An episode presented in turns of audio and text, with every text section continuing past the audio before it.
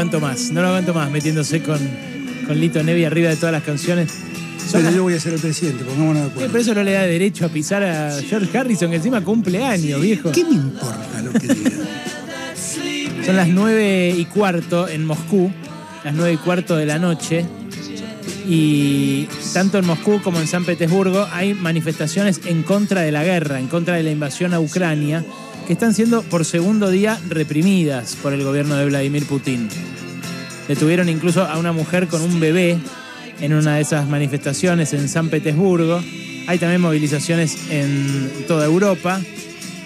En ese caso ya más eh, teñidas por el cuento de héroes y villanos que quiere contar Occidente, que quiere contar la OTAN. Nosotros no hacemos ese cuentito, pero sí, por supuesto, nos preocupa a una 13.000 kilómetros de distancia lo que está pasando allá. Por eso decidimos convocar de emergencia a nuestro, casi- a nuestro canciller Santiago Juncal, nuestro columnista de política internacional. ¿Cómo estás, Santi? ¿Qué tal, Ale? ¿Cómo estás? ¿Cómo están todos? Siguiendo muy con atención lo que pasa allá y ahora con expectativa de directamente la toma de Kiev, ¿no? Así es, Ale. Decíamos el lunes pasado que se había dado un primer salto de calidad en el conflicto que se estaba por dar cuando iba a reconocer Putin a las repúblicas de Donetsk y Lugansk, ¿no? Cosa que ya había hecho el Parlamento ruso, con lo cual con esto se caían los acuerdos de Minsk de 2014 y 2015, porque justamente ahí se planteaba un esquema de negociación entre las partes, ¿no? Bueno, ante, ayer, las primeras horas de ayer, en realidad la madrugada rusa, hubo un segundo salto de calidad que implica esta operación especial militar, esta invasión rusa directa en el resto del territorio ucraniano, a través de cuatro frentes, desde el norte, desde Bielorrusia hacia Kiev, justamente, pero también desde Crimea, por el sur, por el sur ucraniano, y también desde el este, desde dos puntos diferentes, uno de los cuales es la propia Lugansk, que era el territorio que estaba, ese oblast que está, digamos, dividido hoy día, ¿no? La pregunta que me hago es, el gobierno ucraniano declara 137 muertos, eh, 300 y pico de heridos. Cuando avanzan las tropas desde la frontera de Rusia en el oriente hasta Kiev, que son eh, muchos kilómetros, son varios cientos de kilómetros, ¿no van matando gente? ¿Cómo es ese avance? Bueno, es interesante la pregunta porque eh, uno podría decir, hay de parte de la población ucraniana eh, seguramente algún tipo de confrontación y de hecho hay rumores de que hay unidades militares ucranianas que han respondido muy exitosamente contra algunos tanques este, mi- militares rusos, pero eso es un rumor, no se sabe. La guerra es también la guerra de la desinformación, ¿no? Hasta qué punto lo que se lee en los medios es cierto o no. Sí hay defensas, pero también hay que recordar que Rusia eh, es un monstruo militar al lado de lo que es Ucrania. Ni siquiera todo el aporte que ha dado Estados Unidos en venta de armas, en equipamiento, en asesoramiento en estos eh, meses y en estos años, podríamos decir, y los ejercicios en conjunto que hizo con la OTAN, Ucrania, en, en los últimos meses y años también, pudieron contrarrestar esta invasión que, hay que decirlo, no la esperábamos la gran mayoría de los periodistas especializados internacionales, incluso analistas muy importantes, decían esto eh, se mantiene o se va a poner el foco ahora en Donetsk y Lugansk, no va a haber una invasión a gran escala. Bueno, la invasión a gran escala está ocurriendo en este momento y se abre un periodo de impredecibilidad muy grande propio de la guerra, pero propio también de algo que no se esperaba. ¿no? Es decir, lo que no se esperaba genera cosas todavía más confusas y, y intrigantes en ese sentido. ¿no? Bueno, Desde hay- el punto de vista de Putin se, se sigue manteniendo la idea de que había un genocidio en estas provincias, cosa que es absolutamente insostenible. Uno toma lo que dijo Putin el lunes, lo que dijo el jueves, los dos discursos que yo me leí enteros, y la verdad que eh, hay momentos de muchísimo cinismo. Por ejemplo, el decir que todo derramamiento de sangre que va a haber en Ucrania ahora tiene como único culpable o va a tener como único culpable al gobierno ucraniano, del cual eh, uno tiene una crítica gigantesca. Uno no, no puede, digamos, estar de acuerdo con Zelensky que todo el tiempo quiso que, Ucrania sea parte de la OTAN, pero también hay que decir que esto ya es un conflicto en el cual un país invade al otro, ¿no? O sea, las dos cosas son verdad en ese sentido. Totalmente. Ayer eh, mm, algunos, hemos entrevistado a intelectuales rusos, eh, Sí. entrevistamos a una argentina que vive en Ucrania, que también nos contó de su lado las penurias que implica ser invadido. Sí. Eh, pero eh, uno nos decía, eh, hay muchos ucranianos que quieren ser de la Unión Europea, no sé cuántos de la OTAN. Eh, y esa es la pregunta que me hago. Eh, ¿qué, qué es lo que dice o piensa la gente, la gente de los civiles de Ucrania? Bueno, es otra gran pregunta, Alesa, porque pensemos en lo que pasó en 2014. El acercamiento ahí, que genera todas las protestas al gobierno prorruso en ese momento que gobernaba Ucrania y que termina en lo que para Putin es un golpe de Estado, era el acercamiento de Ucrania hacia la Unión Europea, no necesariamente hacia la OTAN. ¿no? Pero bueno, eh, no es lo mismo una cosa que la otra y a la vez ambos procesos de extensión de lo que era la Comunidad Europea en su momento, lo que fue la Unión Europea después, hacia el este, fueron de la mano junto con el de la OTAN. ¿no? Entonces ahí es difícil por ahí para el común de la gente, eh, digamos, distinguir, eh, escindir entre una cosa y la otra, porque también ambos procesos fueron justamente de la mano. Claro, Ahora bien, la- que la la- OTAN... yo me imagino, es- Ucrania es un país que firmó justamente en 2015 un mega acuerdo con el Fondo Monetario, 15 mil millones de dólares. Eh, la gente debe vivir eh, en la zozobra de una, una intervención del fondo, como siempre pasa. Sí. Eh, inflación, problemas cambiarios. Lo debe seducir el euro al peatón ucraniano, ¿no? Probablemente, probablemente, y también por eso Putin dice, fíjense todo lo que pasó desde 2014 en adelante. Lo único que se generó es más pobreza, eh, más destrucción de capacidades tecnológicas eh, fundamentalmente y económicas fundamentalmente de Ucrania, de una Ucrania que en la época de la Unión Soviética, dice Putin, era orgullo no solo para los ucranianos, sino también para el conjunto de la URSS por las capacidades. Recordemos que Ucrania era una de las repúblicas más importantes de lo que era la URSS. Eh, bueno, ¿hasta qué punto eso es así o no? Probablemente, eh, efectivamente, esté en una crisis Ucrania eh, de arrastre que no solamente tiene que ver con el FMI, sino con problemas propios de cualquier economía periférica, porque no deja de serlo. Pero en este contexto se están jugando, obviamente, otras cosas, ¿no? Digo, otras cosas históricas que tienen que ver con la expansión de la OTAN, que hay que decirlo. Esto es una, digamos, Putin invoca el artículo 51 para invadir este, Ucrania, el artículo 51 de la Carta de Naciones Unidas. ¿A qué remite ese artículo? A la legítima defensa. Bueno, él está diciendo, estamos defendiendo a la población que está siendo atacada con atrocidades y con genocidio en el este de eh, Ucrania. Bueno, digo, evidentemente eh, esto es algo eh, muy maleable, ¿no? Porque, o sea, lo que él dice es, estaban preparados para atacarnos nuclearmente, estaban generando todas las capacidades, de hecho la estrategia de defensa militar de Ucrania del año pasado involucraba la posibilidad de actores externos en el territorio de ellos y eso tenía como, última, como último fin atacarnos a nosotros. Lo dice en el, en el- en el discurso, era un cuchillo en la garganta tener capacidades de ataque eh, del Pentágono generadas en los últimos años a cinco minutos, digamos, de Moscú. O sea, con un lanzamiento de misiles a cinco minutos de Moscú. Entonces, eso es lo que estaba en juego. Después está creer y no creer hasta qué punto es así, ¿no? ¿Qué capacidad tenía realmente de generarse tan rápido eso? Discutíamos fuera de aire con Wall si eh, lo de si lo de Putin era la reacción de alguien cercado eh, o si era eh, el, el exabrupto de alguien que se expande. Eh, es, Es las dos cosas. ¿Por qué? A ver. Es las dos cosas, porque está claro que hay un acorralamiento tendencial desde el fin de la Guerra Fría a esta parte. Eh, el gran estratega de la contención de Estados Unidos, Kennan, dijo, este es el error más fatídico que va a tener Estados Unidos en la posguerra, expa- expandir la OTAN. Lo dijo en el 97, antes de que Putin fuera siquiera primer ministro. El acorralamiento existe, es objetivo y es lo que genera esta respuesta.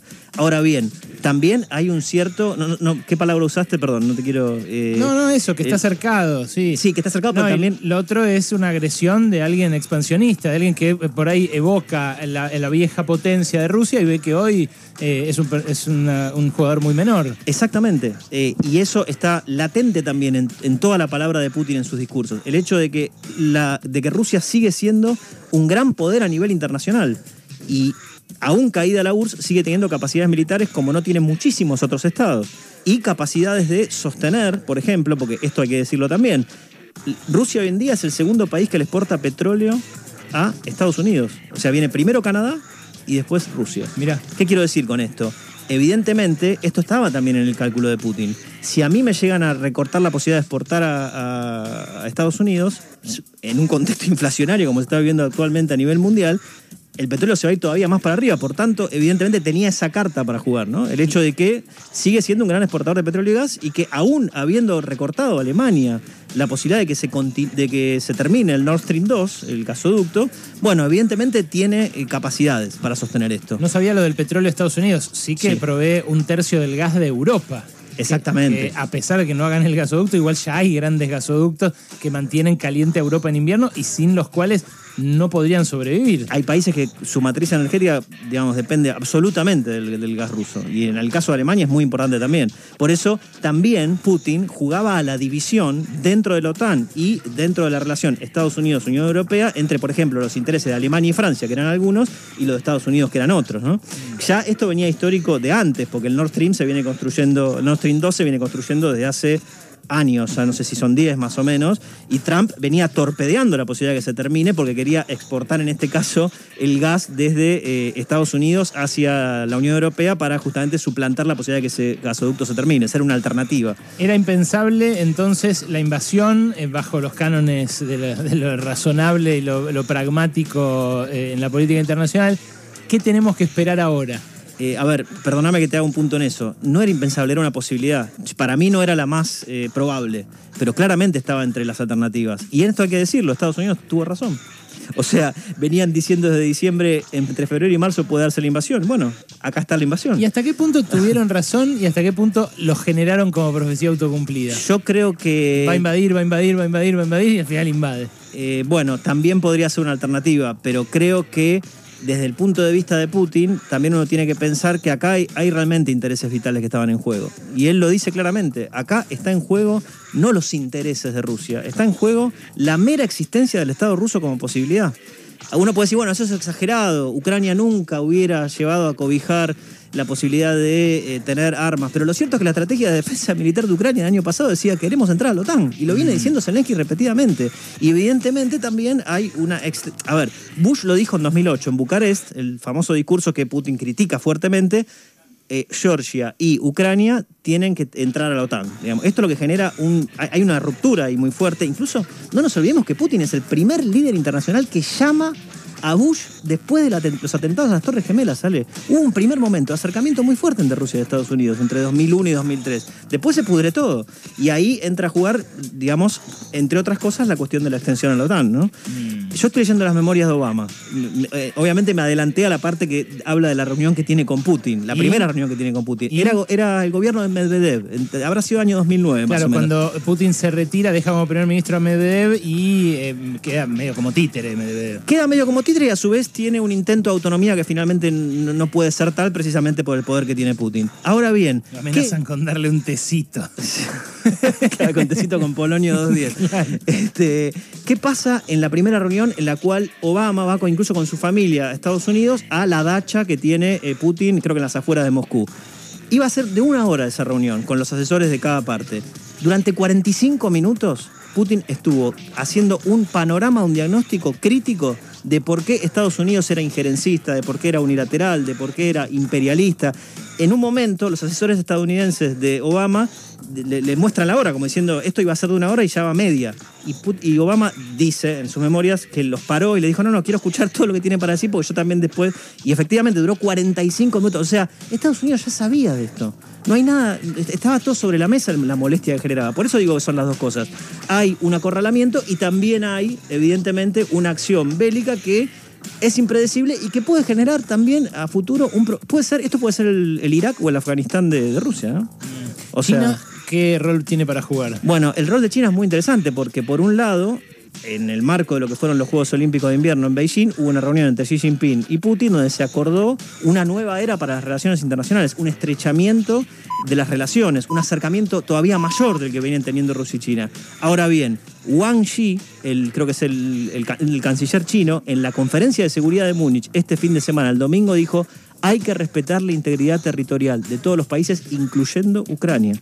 Hay un rol bastante eh, complejo para China porque apoya a Rusia, critica la extensión de la OTAN, porque a la vez es la misma extensión que ve en su, en su mar meridional, digamos, de Estados Unidos, de la flota que tiene allí históricamente, pero también hay eh, un interés económico muy fuerte en Ucrania, hay un interés de que la ruta de la seda no se vea torpedeada por estas guerras, hay un interés de mantener la paz porque, digamos, eh, no, no quiere pagar el precio de defender a Rusia a cualquier costo. No, Así además, que... China la está haciendo bien en algún punto, ¿no? O sea, si sigue esta tendencia, lo alcanza en algún momento a Estados Unidos. Exactamente. En cambio, Rusia no tiene esa misma potencia económica. Exactamente, y además, como boomerang, le puede afectar, por ejemplo, la posibilidad que todavía no se acordó de que saquen del SWIFT, del Sistema Internacional de Pagos, a Rusia. Eso todavía no está acordado, sigue siendo una espada de Damocles que está ahí, pero evidentemente eso también afectaría a China, porque los negocios entre Rusia y China son importantes, digamos, como lo son, que, que se vaya un, poder, un- una, potencia económica del sistema internacional de pagos, que, que podría ser Rusia, podría ser cualquier otra, afecta a todos, digamos, ¿no? El costo va para todos ahí. Santi, eh, ayer eh, justo quizás fue casualidad, pero eh, pasó algo así como un incidente entre China y Taiwán. Hubo un sobrevuelo, los taiwaneses denunciaron que había una avanzada china, después, bueno, parecía eh, ser una confusión por el Claro. lado de Beijing, pero muy casualmente se dio el mismo día que la invasión de Ucrania. Eh, ¿Crees que eh, puede llegar a, a expandirse el conflicto en plan Tercera Guerra Mundial? La verdad que eh, hasta ahora parece más un título pe- catástrofe periodístico que otra cosa, sobre todo por la reacción de Occidente, que fue cautelosa, ¿no? Claro. Pero, ¿cómo la ves? No creería que en lo inmediato, pero sí en el horizonte chino claramente está la integridad territorial de China continental con eh, lo que es hoy es Taiwán y en ese sentido uno no tiene que esperar, no, no vamos a tener que esperar siglos, vamos a tener que esperar décadas para que eso ocurra, digamos. ¿no? El tema es en qué término se va a dar, ¿no? De, de vuelta, si se va a dar en una guerra, si se va a dar en otro tipo de acuerdo, pero no creo que eh, abra un conflicto puntualmente ahora. Eh, digo, el conflicto ya existe, ¿no? Pero que, haya un conflicto abierto en el sentido de una invasión a Taiwán, ¿no? Entiendo. ¿Y por parte de Occidente, esta va a ser la posición definitiva o crees que se puede picar si salta? Ahí el temor por ahí es más los liderazgos de cada país, que son un poco eh, extremos en algunos casos, que por ahí afectos a hacer una demostración de fuerza nacionalista. Eh, puertas adentro, ¿no? Para la Sí. tribuna, eh, capaz se desmarcan del resto y algunos declaran la guerra, ese tipo de cosas. Eh, bueno, la necesidad de unidad de Europa para la propia Europa es fundamental.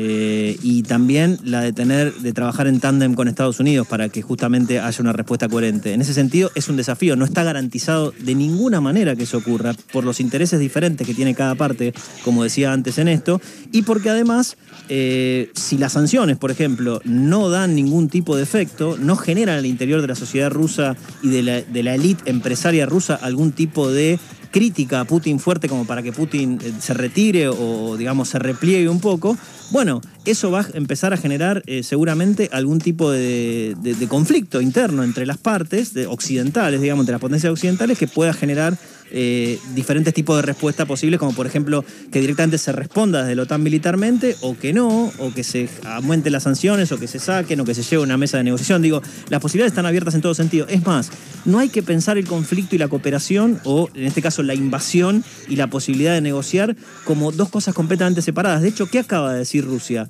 Vamos a una mesa de negociación. Lo que dijo Putin es hoy, a las Fuerzas Armadas ucranianas, destituyanlo. Destituyanlo a Zelensky, a esta manga de drogadictos y neonazis. Sí, sí. Porque tenemos que negociar con, con ustedes, que son un interlocutor mucho más válido. Quiere negociar, quiere volver a Minsk, quiere volver a la mesa porque evidentemente se le puede ir de las manos también esto. O sea, ¿Cuánta gente hace falta para ocupar un país del tamaño de Ucrania? y no, no soy experto como para saberlo, No, pero, evidentemente cientos de miles de, de- de soldados, no sé, ¿cómo ocupar un país? No es ocupar unas islas eh, llenas de pingüinos, eh, ese, no sé, en serio. es- Exactamente, es- tiene que haber un ejército de ocupación que tenga la legitimidad del pueblo, que ya sabemos que en el oeste ucraniano no existe. O sea, en el este puede haber un montón de población rusa, lazos históricos, etc. Pues, Lazos históricos hay en todo el país, pero obviamente mucho más en la frontera. Bueno, el resto de Ucrania no, y además está Polonia y un montón de países limítrofes que no quieren saber nada con Rusia. Entonces digo, ahí está la cuestión y la posibilidad de que el conflicto sea ya no europeo, sino mundial, ¿no? Clarísimo, es Santiago Juncal, nuestro canciller, nuestro columnista de política internacional, a quien convocamos de urgencia en este segundo día de invasión rusa. Las últimas noticias, Santi, son esas. Eh, Kiev sitiada, eh, del lado occidental todavía una parte bajo el control de Zelensky, pero casi todo el país ya en manos rusas. Y sí, esas son las últimas novedades. Este, habrá que seguirlo durante todo el fin de semana para ver cómo evoluciona. Y event- eventualmente se abre, insisto, una especie de puertita para la negociación en un contexto donde ya está tomado el país, digamos. ¿no? Bien, eh, vamos a reportar si hay alguna noticia de último momento. Así sigue pasaron cosas.